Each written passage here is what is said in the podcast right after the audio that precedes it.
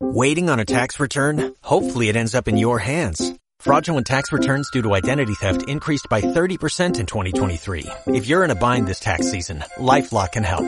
Our U.S.-based restoration specialists are experts dedicated to helping solve your identity theft issues. And all LifeLock plans are backed by the Million Dollar Protection Package. So we'll reimburse you up to the limits of your plan if you lose money due to identity theft. Help protect your information this tax season with LifeLock. Save up to 25% your first year at LifeLock.com slash aware.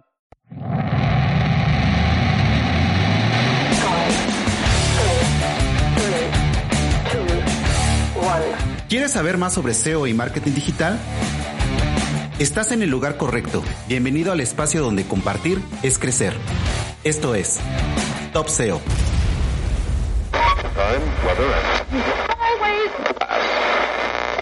Hola Hamlet, bienvenido, ¿cómo estás? Todo de maravilla, muy bien aquí, tranquilo, cerrado como todo el mundo por el corona, ¿verdad? Como se darán cuenta, el invitado del día de hoy es Hamlet Batista, un CEO eh, originario de República Dominicana que ha hecho la mayoría de su carrera en Estados Unidos.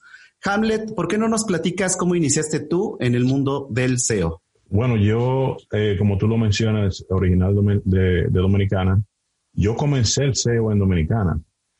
Comencé en 2002 y yo tengo un, una formación en ingeniería. Yo estudié ingeniería eh, que le llaman telemática, telecomunicaciones informática.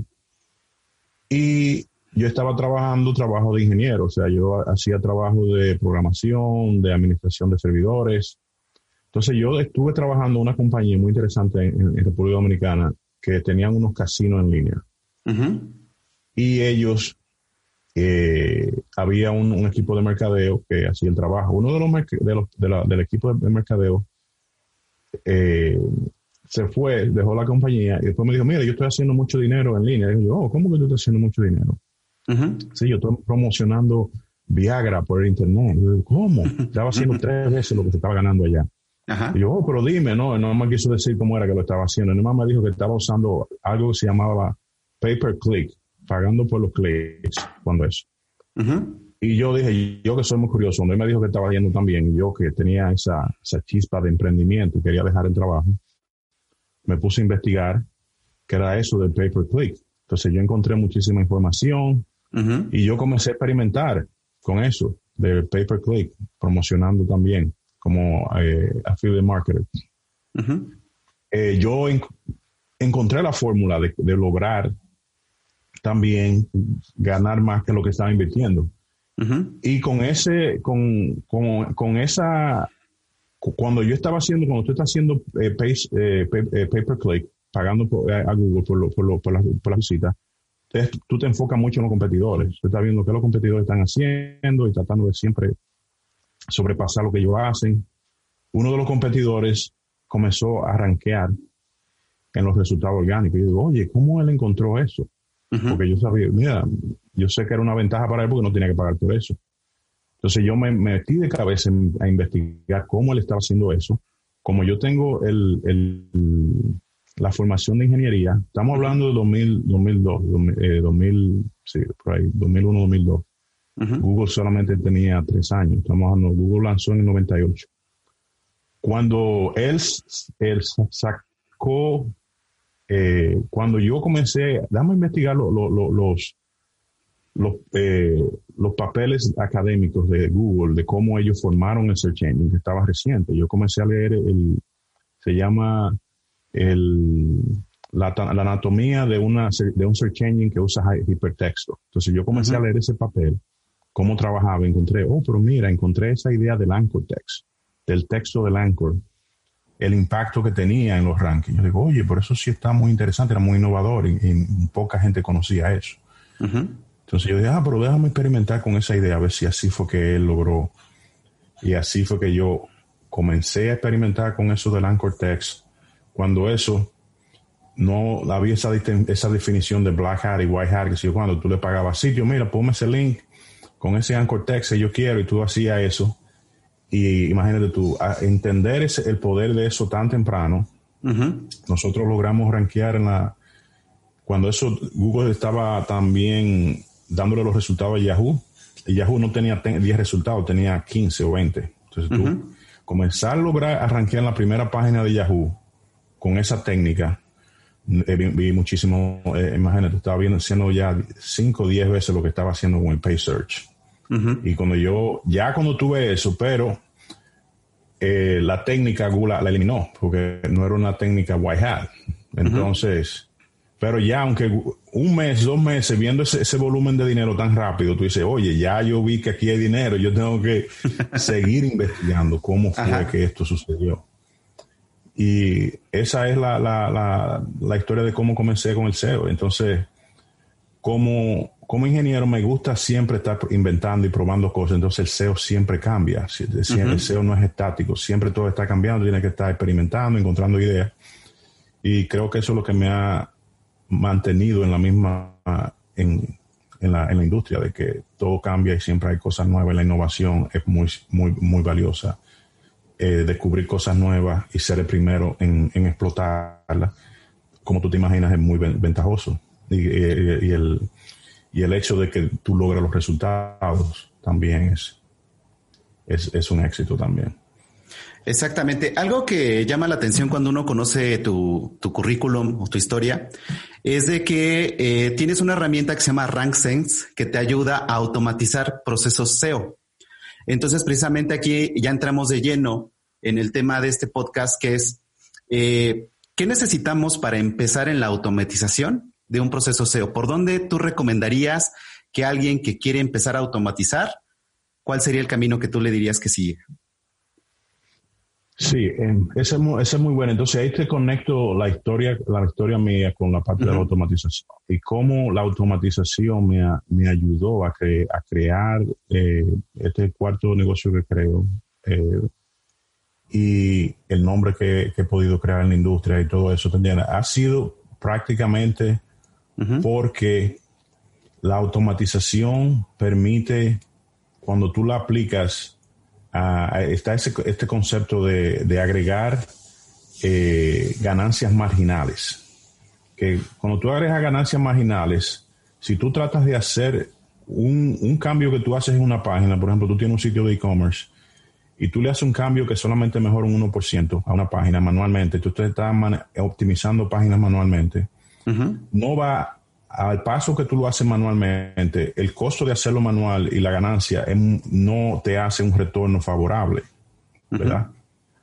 Entonces, eso abre un mercado grandísimo porque si la gente está haciendo, si tu competidor o tú no está haciendo el trabajo manualmente, no pueden realizar, hacer esa, eh, esa, esa técnica de una forma efectiva. Entonces, cuando tú añades la automatización, ¿verdad? Tú encuentras una, una táctica que tú, mira, yo le eh, hice una optimización de los titles y logré esta pequeña ganancia, pero yo tengo un sitio que tiene 100 mil páginas y las puedo cambiar, ¿verdad? La puedo cambiar de forma e, e, escalable, masiva, ¿verdad? Yo entonces puedo multiplicar ese 1% y lograr ganancias, ¿tú entiendes?, de, de un 100% o más cuando tú las agregas.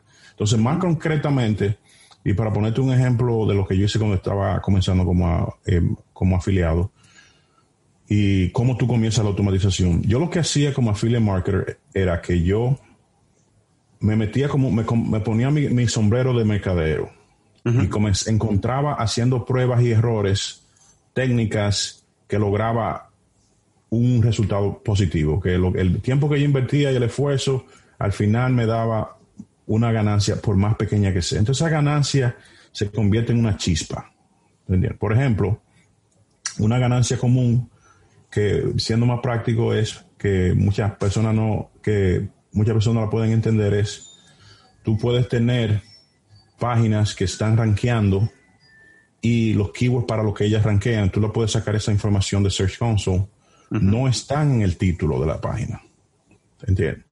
Entonces, solamente tomar el keyword e insertarlo en el título de la página va a lograr una ganancia. No una ganancia masiva, pero va a lograr una ganancia incremental medible.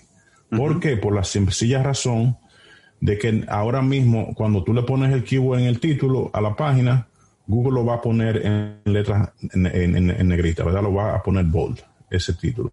lo vas a resaltar. Entonces ese resalto va a lograr que la página reciba más, más clics y también puede lograr que mejore el ranking si no está rankeando muy alto, ¿entiendes? Entonces solamente esa, esa sencilla técnica de decir, mira, yo voy a tomar estas páginas que no tienen, que están rankeando, pero el keyword por el que ranqueen y reciben más visitas no está en el título, yo lo voy a insertar. Ahora, ¿qué sucede? Yo lo hago manualmente, lo mido, mido dos o tres páginas, mira, esto me funcionó. Ahora ya encontré algo que es ganador, ahora, pero yo tengo un sitio que tiene cientos, miles de páginas, un millón de páginas. Imagínate eso. Entonces, ¿qué yo hago? Yo creo grupos incrementalmente y digo, mira, vamos hacer, hacer esto incrementalmente. Ya yo lo probé manualmente, encontré esta fórmula ganadora. Déjame ahora escalarlo. Y lo voy a tomar eso, esa inserción de los keywords en los títulos de grupos de 100 o de miles páginas. Pruebo, lo incremento el grupo, veo la mejora en agregado y sigo haciéndolo hasta que lo, los ruedo sobre el sitio entero. Entonces, esa es una táctica solamente. Entonces, ¿qué sucede? Cuando tú entiendes eso, y tú le estás viendo manualmente que tú lo estás haciendo, dice, mira, eh, lo vi ganado, pero ya que yo sé y es algo monótono y repetitivo, yo puedo esto automatizarlo, porque ya lo vi que funciona, no de, no de la otra forma, de decir, mira, yo voy a automatizar y con la automatización yo voy a encontrar la fórmula ganadora. No, esa no es la forma que funciona. Tú tienes que primero hacerlo manual, saber que funciona a pequeña escala y a usar la automatización para, para multiplicar, ¿entiendes? Como que dice, tú te estás consiguiendo un superpower, una, una, un poder sobrehumano, donde ahora en vez de yo hacer 10, si lo estoy haciendo manualmente, nada más puedo hacer 10 por día o 100, o lo, Con la máquina voy a hacer miles. Y lo puedo hacer más rápido. Entonces, esa fue esa habilidad de yo tomar estas ideas cuando estaba comenzando y yo mismo escribir mis scripts y automatizar el trabajo fue lo que me permitió a mí eh, crecer rápidamente en la industria, porque combinaba mi área de ingeniería con lo que estaba aprendiendo como mercadeo. Pero no, si yo solamente me enfocaba en mi área de ingeniero, no iba a lograr eso, porque yo necesito el conocimiento del, del mercadeo para poder saber qué es lo que va a funcionar y el conocimiento de negocio, para saber qué es lo que me da el retorno que vale la pena. Eh, fíjate que es muy interesante lo que nos comentas porque es algo que platicamos mucho. La gente que nos dedicamos al SEO de manera profesional tenemos que tener varias, varios skills. Entonces uno muy importante es el mercadeo, ¿no? Porque algo que platicamos mucho es de nada sirve que posiciones para una keyword que no te va a traer eh, ninguna transacción, ¿no? Entonces aquí lo, lo, que me parece interesante de lo que nos platicas es que tú primero hacías los tests manuales o sea, qué es lo que estaba funcionando y de ahí tú ya creabas un script para automatizar ese proceso que en muchas acciones de SEO que son repetitivas son muy monótonas, como bien dices. ¿Qué herramienta utilizas tú para empezar a, crear estos scripts de los que nos platicas?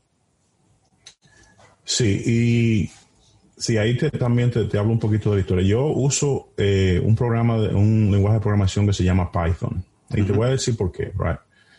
Pero cuando yo comencé a hacer esto, yo usaba otro lenguaje, como yo podía escribir en diferentes lenguajes, pero cuando eso era más popular, eh, uno que se llama Perl. Entonces, Perl, también otro lenguaje de, programación general, también hay diferentes lenguajes, PHP y eso. Entonces, ¿qué es lo, qué que sucede? Como, como, como mercadeo era mi primer, mi, mi, enfoque principal. Ya yo no soy un ingeniero que está creando software y todas esas cuestiones, sino que ya eso pasa a un segundo plano yo no estaba haciendo programación día a día. Entonces, cuando yo escribía un script en Perl, que lo podía hacer, no lo volví a tocar hasta semanas o meses. Entonces, cuando ya volvía yo a tocar el script porque tenía que cambiarlo, adaptarlo a cambios en el mercado, no me recordaba de lo que había hecho. Entonces, yo, mira, no entiendo el script que escribí eh, tres, seis meses anteriormente. Entonces, no me hacía, no me era práctico. Ahora, cuando yo tomaba un script que ya yo lo había escrito en Python, siempre me, solamente lo leo, aunque yo tengo un año que no lo haya visto el script, yo solamente lo leo y ya yo veo qué fue lo que yo hice y qué es lo que yo tengo que cambiar. Entonces, eso me hizo abandonar pero y los otros lenguajes y enfocarme en Python porque para el, el, que no es un developer, el que no está interesado en la carrera de ingeniería y lo que quiere simplemente es agilizar, tener un, poder sobrenatural. Mira, yo encontré algo que funciona, yo quiero escalarlo, yo quiero escalarlo. Es una maravilla porque tú lo, tú lo aprendes y lo entiendes de una vez. O sea, tú, de una vez que tú lo aprendes, o sea, no te voy a decir que, se aprende fácil o rápido, pero una vez que tú lo dominas, es fácil revisar lo que hiciste, adaptarlo, es fácil tomar código de otras personas. Hay mucho código libre que tú puedes reusar, que tú puedes combinar y hacer lo que tú quieras. Y hay mucha ayuda en línea. Entonces, es una ventaja. Y tú dices, oh, pero ¿por qué no usar una herramienta eh, que lo haga todo por ti? Por ejemplo, Francis, que lo haga todo por ti. Lo que sucede cuando yo comencé con, en el área de la automatización, digo, mira, lo ideal sería que la herramienta haga todo. Que diga, mira, yo le, da un botón y te optimiza el sitio y, el tráfico entra como eh, un, torbellino, ¿verdad? Pero eso no es realista. ¿Por qué? Porque el SEO específicamente es muy personalizado. Entonces, esa idea de eh, que, que, es un molde, que tú vas a poder poner un molde que le aplica a todos los sitios, no es realista. O sea, el área de mercadeo, y tú lo sabes, no es eh, como decimos aquí, no es cookie cutter, right? No es de que, tú lo moldeaste y ya eso te va a funcionar, entonces eso no es real. En mercadeo y en los negocios, la ventaja se gana con estrategia. Tú tienes que saber cuál es la fortaleza tuya, cuál es la fortaleza de, los competidores, dónde está tu lugar, tu oportunidad en el mercado, donde tú, tus fortalezas son mejores que las de los competidores. Entonces, eso una máquina no lo va a saber. La máquina no va a, definir eso, no va a encontrar ese, ese, aspecto. Entonces, ¿qué? Cuando yo me di cuenta, oh no, eh, mira, la mejor forma es que sea un híbrido, de que tú, como el humano, el, la persona con la estrategia, con el conocimiento íntimo de tu audiencia, pueda combinar esa, esa, esa, habilidad como yo, ¿verdad? Que tengo que probar primero, ah, encontré algo que funciona, ya yo encontré algo que funciona, ya yo lo escalo, uso la herramienta para que lo escale. Entonces, por eso es que yo empujo mucho la idea de Python, porque yo veo que con Python, si tú como, como persona de mercadeo lo empiezas a, manejar y empiezas a entender cómo tú puedes escalar lo que tú estás haciendo, eso funciona. Pero de que una máquina te vaya a hacer el trabajo por sí sola, eso no es realista. ¿Verdad? Sí, porque a final de cuentas, eh, concuerdo totalmente contigo, lo importante es la estrategia que hay detrás del proyecto, porque no todos los eh, nichos de mercado son iguales y Google no trata igual diferentes eh, verticales de negocios. Y también hay negocios que tienen ciertas características donde, por ejemplo, su principal KPI va a ser atraer tráfico, otro te va a pedir conversiones, otro vas a querer que le den clic a tus anuncios, etcétera, etcétera.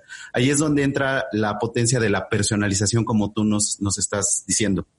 Si alguien quisiera empezar a automatizar, que ya sabe SEO, que ya encontró eso que funciona, como tú le llamas, y quiere empezar a adentrarse a programar en Python, ¿por dónde tú lo indicarías que fuera el, lugar correcto? Sí, esa es una, pregunta excelente. Entonces, yo escribo una columna en Search Engine Journal, es en inglés, y eh, yo tengo un artículo ahí que se llama Una introducción a Python para los SEO pros que saben manejar los, los spreadsheets, que saben manejar la, las hojas de Excel y, Google Sheets, ¿verdad?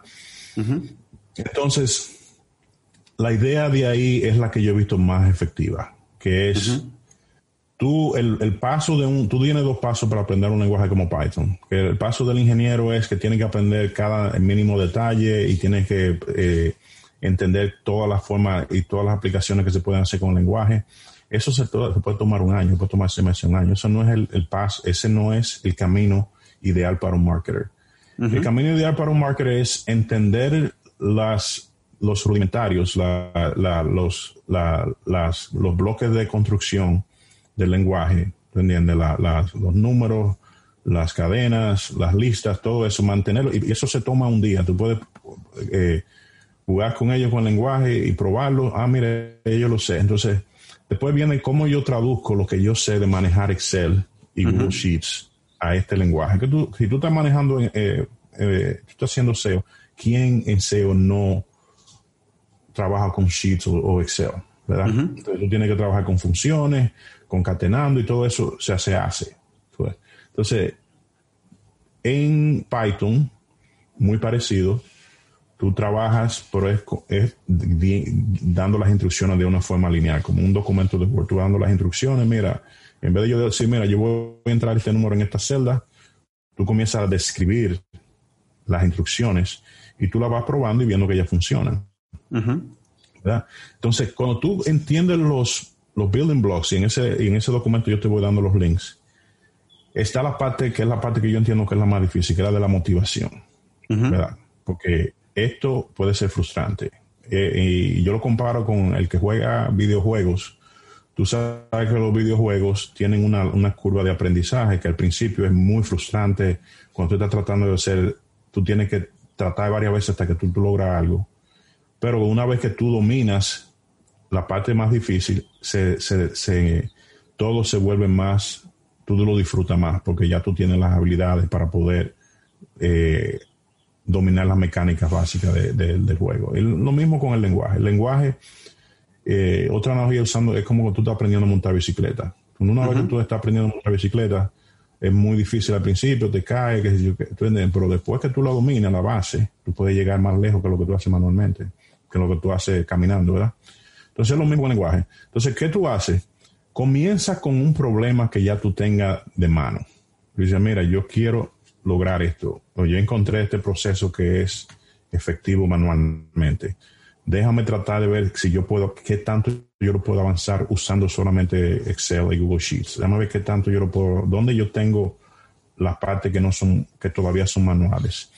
Déjame describirlas usando código, pseudocódigo, describiendo cuáles son los pasos que yo describo manualmente. Eso es un proceso y se toma tiempo. Lo describo ya que yo tengo el proceso descrito en pseudocódigo y he hecho parte de ello en, en Sheets en Excel, déjame yo entonces ver cómo yo conecto las partes que me faltan.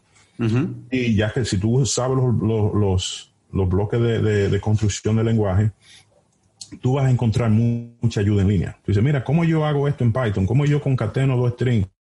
Tú haces la búsqueda y tú vas a encontrar un sitio que se llama Stack Overflow y tú vas a encontrar muchas ideas de cómo hacer las diferentes cosas que tú tienes. Una vez que tú tienes el pseudocódigo, entonces tú comienzas a probarlas una con otra.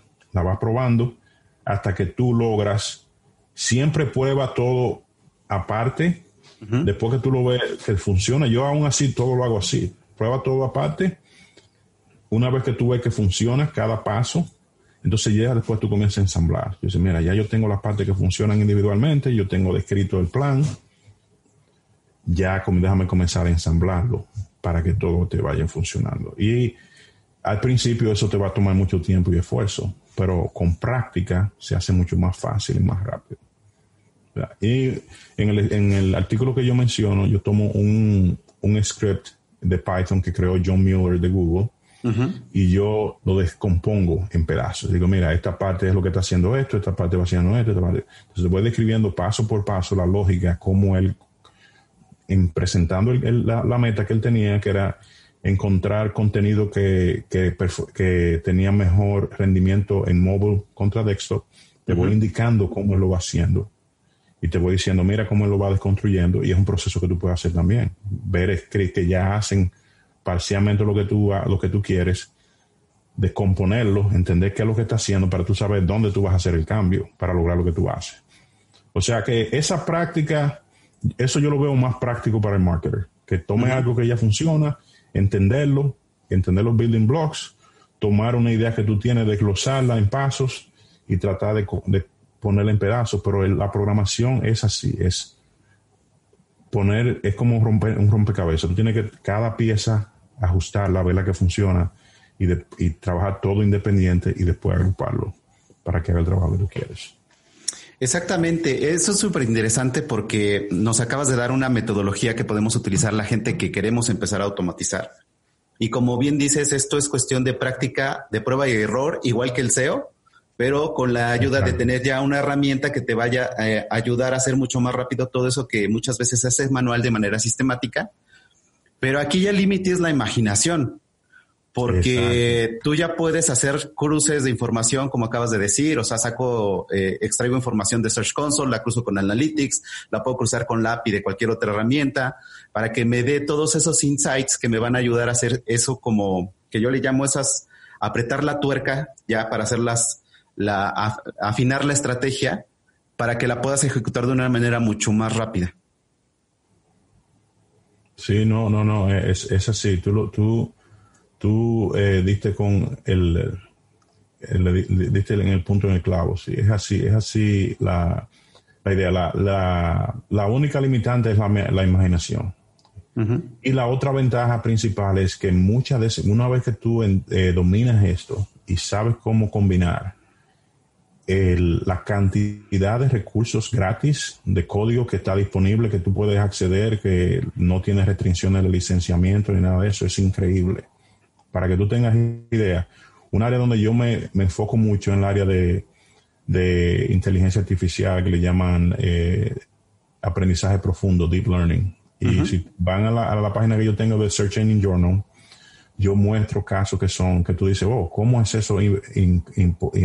tú no pensarías que eso es posible. Yo tengo un ejemplo ahí donde, ¿quién no conoce la, herramienta de, de inspección de Google? ¿verdad? Que tú puedes tomar un URL. Yo te muestro ahí en un artículo que yo puedo automatizar esa herramienta, simular que tú estés escribiendo el URL en el browser y tú ves el browser así, tú te quedas nadado, viendo el browser, typeando los, URLs, probándolo, sacando la información y poniéndolo en un archivo de CSV. Imagínate tú eso, que tú, ¿quién piensa que tú puedes hacer algo así? Y está ahí el artículo y este tutorial que lo explica cómo hacerlo. Tengo otro ejemplo donde yo tengo imágenes que no tienen eh, texto alternativo. Imagínate tú poner toda esa imagen, tiene un sitio grandísimo, tener que escribir el texto alternativo es, es, es un dolor de cabeza grandísimo, mientras más grande peor. Yo tengo un artículo ahí donde yo te enseño que yo puedo usar eh, visión de computadora, computer vision, para tomar, la, ver la imagen, la computadora, y describir la imagen. Aunque la imagen no tenga texto, te dice, mire, esa imagen es esto. Y te la describe. Y tú puedas usar eso para ponerle las etiquetas a las imágenes que no la tienen. Imagínate tú, ese es otro ejemplo. Yo tengo otro ejemplo ahí también donde yo puedo clasificar los keywords por la intención también, de una forma automática. Piensa ese trabajo que tiene que hacerse manualmente. De, mira, todos estos keywords, ¿qué es lo que quiere? Información o es transaccional o es navigacional. Todo eso también de una forma automática. Piensa eso. todo eso es con Python. El código está ahí en los, en los artículos, en los tutoriales que yo he escrito, paso por paso, cómo lograr eso. Una maravilla. El último que yo escribí tú sabes que eh, data estructurada es un dolor de cabeza grandísimo. Todo el mundo tiene que hacerlo, es muy valioso porque tú puedes ver los resultados ricos de Google, ¿entiendes? Los, rich results, donde Google te presenta, tú puedes capturar ese tráfico. Pero es un trabajo manual y tedioso y técnico que tú tienes que estar escribiendo ese código de JSON en la página, insectándole, asegurándote validarlo de que esté funcionando. El último artículo que yo escribí, yo te enseño cómo eso se puede hacer de una forma automatizada también. El, script que yo describo ahí puede tomarle un pantallazo a la página que no tiene datos estructurados, identificar los objetos en la página y describirlo, crear una, la data estructurada de esos objetos. Y eso es posible ahora. Tengo otro ejemplo ahí también, que es los meta, metatítulos y las metadescripciones. Páginas que no tienen títulos y descripciones y usando inteligencia artificial, sumarizando el contenido de la página y escribiendo un sumario que es como si lo hubiera escrito un humano. Y, está, y tú lo puedes usar eso para las descripciones. ¿A quién le gusta escribir descripciones manualmente? Está ahí, está ese tutorial, están los pasos ahí. Entonces, eso es, cuando tú te pones a pensar lo que es posible, aunque el proceso es, es, un, poco, un poco doloroso de aprender Python, pero las posibilidades, el resultado que tú puedes lograr es tan impresionante y tan valioso que vale la pena aprenderlo. Exactamente, porque todo ese trabajo eh, lo puedes realizar de una manera mucho más fácil. Y ahorita que estabas eh, platicando de las metadescripciones, eh, precisamente leía un tuit de una compañera SEO argentina que decía, bueno, yo no sé por qué me quiebro la cabeza escribiendo metadescripciones y Google va a agarrar lo que quiera, ¿no? Sí, sí, lo que sucede es que no es garantizado de que Google la vaya a tomar siempre. Entonces, si tú tienes que hacerlo manual, la gente dice, mira, yo lo voy a hacer manual y Google va a tomar lo que sea. Pero en las pruebas que nosotros hemos hecho, es más de un 60% de las veces que Google que tú puedes lograr las tuyas. Entonces, ya hay unas pautas en cómo lograr que sean tu descripción en las que, se, las que Google elija. Y tiene que ver con el keyword que el usuario está, está escribiendo y si la descripción realmente incluye esos keywords. Hay muchas formas de que tú lo puedes hacer también. Entonces, te digo una anécdota muy interesante con respecto a la metrificación. Dice, oh, pero mira, ese ejemplo, ¿verdad? no lo voy a hacer. Yo tengo un ejemplo de un cliente que con esa misma idea, no, no, no, nosotros no le vamos a poner la mano a eso porque Google pone lo que quiera. ¿Qué sucedió? Lo dejaron que Google pusiera lo que Google quisiera y Google tomó en la, en, la página del producto, había un había un texto legal que decía, mira, no hay advertencia que, que este, este, producto puede causar que, cosa, una cosa negativa. Google tomó ese texto y eso fue lo que Google puso en el, en el resultado. Le digo yo, mira, tú ves, tú dejaste que Google tomara lo que quisiera y Google tomó lo peor que había en la página, que la gente cuando dice eso, no, yo no voy a clicar. Si tú me estás advirtiendo sí, sí, sí. que, ese, que los efectos secundarios, lo que sea del producto, no voy a hacer el clic. Entonces, tú sabes que si eres tú que vas a poner un anuncio, tú no vas a poner el texto del legal en el anuncio, Entonces, ahí te doy el ejemplo. Yo no, mira, ahí tú ves por qué es importante hacer esto, que aunque está el riesgo de que Google no lo tome, pero tú no quieres que sea Google que ponga un texto que va a mejorar a decir a la gente que no vaya al sitio, ¿verdad? Y este ejemplo que nos acabas de platicar, eh, también nos hace ver el valor que tiene el trabajo que realizamos cuando hacemos SEO para un sitio web. O sea, cuando haces SEO para un sitio web no tienes que dejar muchas cosas al azar, por así decirlo, porque a final de cuentas estamos trabajando contra, como lo dice un amigo, ¿no? Contra el, el invento más grande y que ha cambiado la humanidad en, los últimos tiempos, que es el, el, motor de búsqueda, ¿no? El de Google específicamente. Entonces es como, como estar siempre atrás, como yo siempre lo digo, ¿no? El SEO tiene que estar en la cresta de la ola, como haciendo la analogía con un, como un surf. Exactamente. Porque si te pierdes tantito, te caes, ¿no? Y es, es lo mismo. Entonces, con todo esto que nos estás platicando, Hanlet, eh, realmente a mí me voló ahorita la imaginación, todo lo que podemos hacer con las automatizaciones, porque también hay mucho, eh, mucha gente piensa que una automatización equivale a ser Black Hat, como lo decías también en un principio. Pero sí hay una diferencia entre lo que tú estás haciendo con las automatizaciones y con lo que puedes hacer como con Black Hat. Sí, sí, claro, claro. Sí, lo que sucede es que eh, la automatización se puede usar para bien o para tú puedes usarlo tanto para bajar como blajar, como todas las herramientas. La mayoría, tú, tú puedes crear contenido y de hacerlo de una forma blajar, repitiendo keyword y todo eso. O sea, yo creo que el uso de, la, de las herramientas puede ser tanto positivo o negativo para la marca.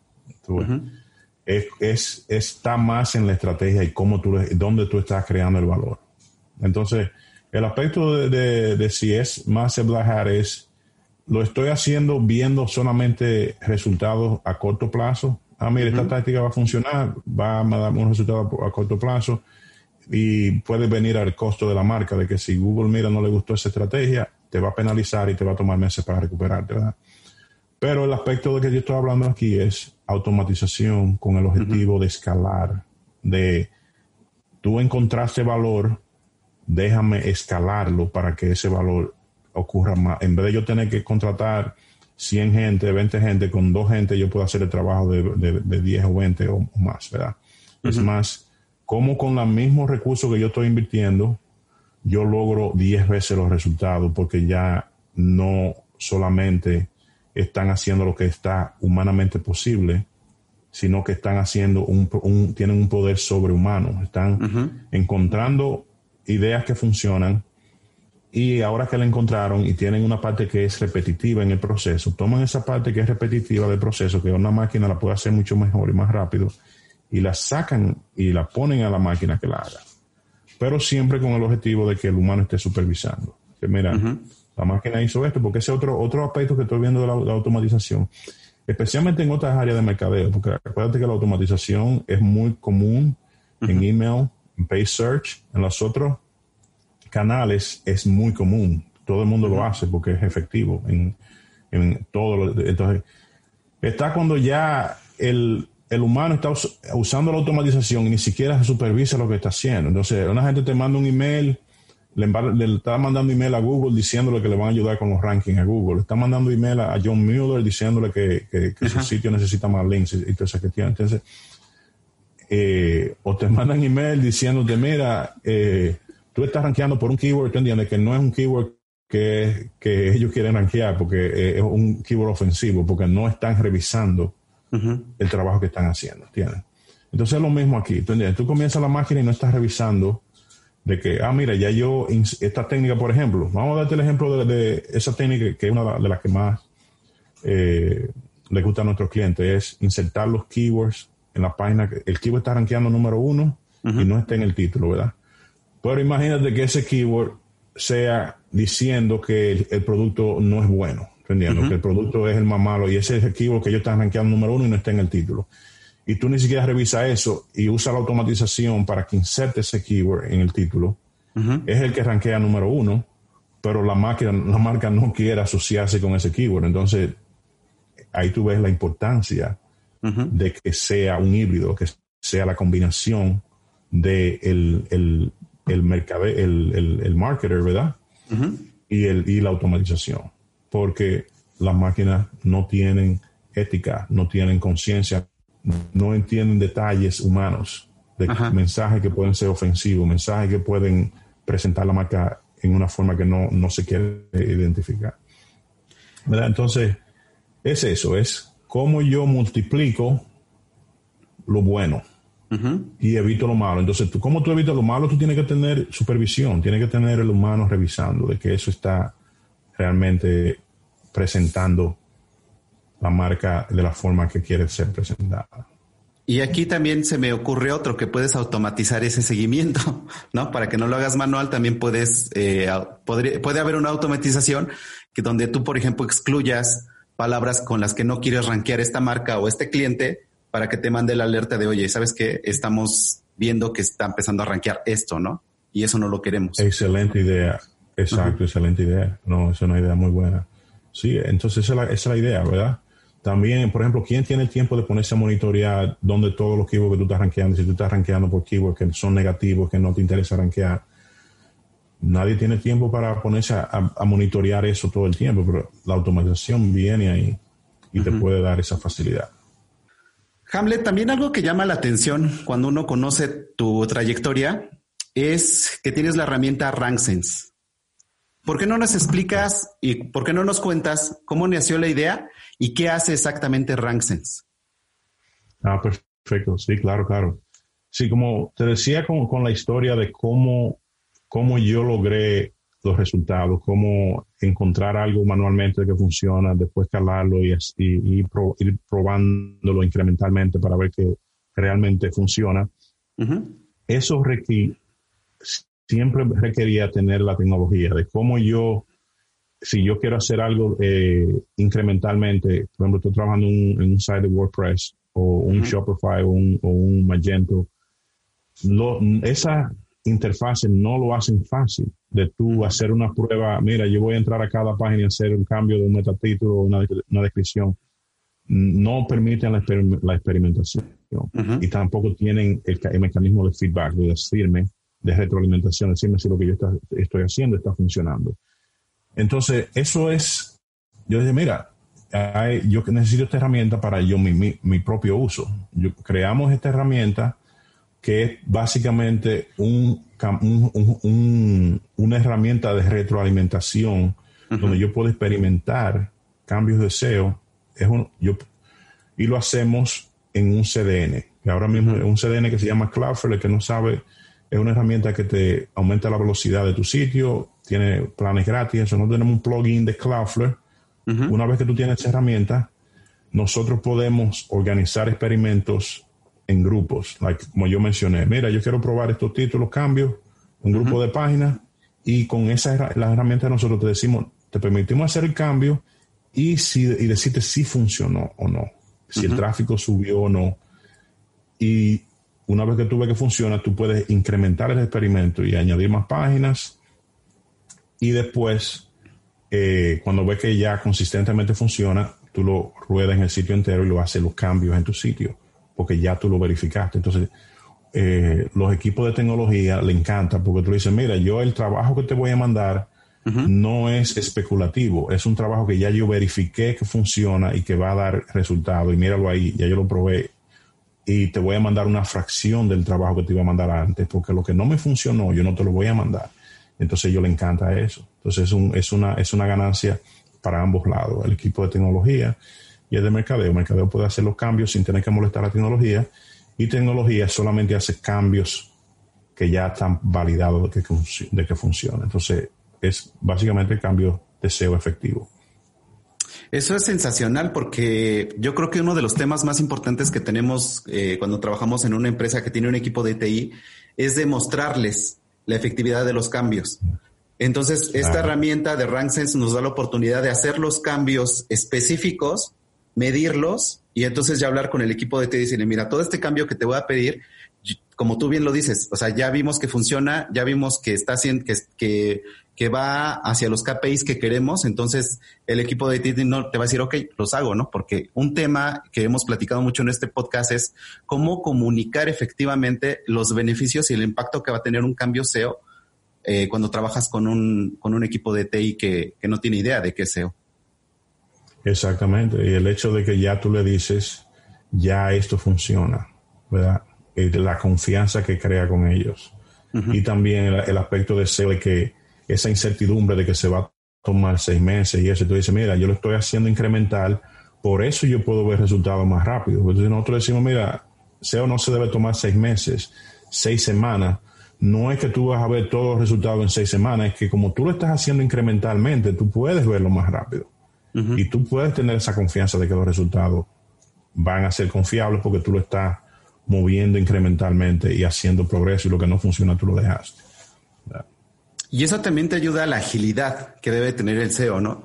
Porque también uno de los temas que siempre tenemos las personas que nos dedicamos al SEO es que ya nos hicieron un update, eh, Google acaba de lanzar otro update y entonces lo que nos venía funcionando muy bien hace tres, cuatro meses, ahorita ya no funciona, entonces tenemos que volver a apretar esas tuercas de las que hablaba hace ratito.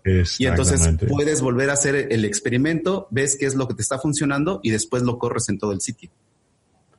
Exactamente. Sí, entonces tú lo ves, esa es la idea de, de, de, Vino, nació de lo que nosotros, de la necesidad y, ese es el, valor y por, qué la gente lo usa. Cambios efectivos y confianza con los equipos de tecnología es la idea. Sensacional. Hamlet, de verdad, eh, se nos ha ido el tiempo rapidísimo. Ya llevamos casi 40 minutos, 45 minutos platicando sobre automatizaciones y creo que podríamos quedarnos platicando más tiempo, como siempre lo digo aquí en este podcast. Eh, quiero extenderte la invitación porque, como lo vengo anunciando en otros eh, podcasts, estamos armando webinars para la comunidad de Latinoamérica y la comunidad de, habla hispana. Entonces te extiendo esa invitación para que eh, nos aceptes también estar en algunos webinars, en un podcast posterior hablando de varias otras cosas en la experiencia que tú tienes. Y en dado caso que alguien de la audiencia te quiera contactar, ¿por qué medio lo puede hacer? Sí, yo tengo una, una eh, yo soy muy activo en Twitter. Pueden ver en Twitter eh, Hamlet Batista. Y pueden también en Twitter, en LinkedIn, también me pueden encontrar. Y pueden ir a a mi página también de mi compañía RankSense. Hamlet, de verdad, eh, estamos, he estado muy a gusto. Como te digo, podríamos seguirnos platicando. Te agradezco mucho tu tiempo porque sé que nos hiciste un tiempo en tu agenda para estar aquí en este podcast y espero que nos encontremos muy pronto y te mando un abrazo muy fuerte. Gracias, igualmente. No, gracias a ti por la oportunidad. Agradezco mucho. Estamos en contacto. Hasta luego.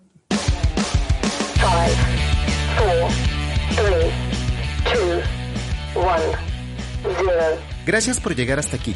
Esperamos seguir contando con tu presencia en nuestro siguiente episodio. Si te gustó este podcast, recomiéndanos, suscríbete y comparte. Esto fue Top SEO. Suspect is armed and dangerous. I repeat, the suspect is armed and dangerous.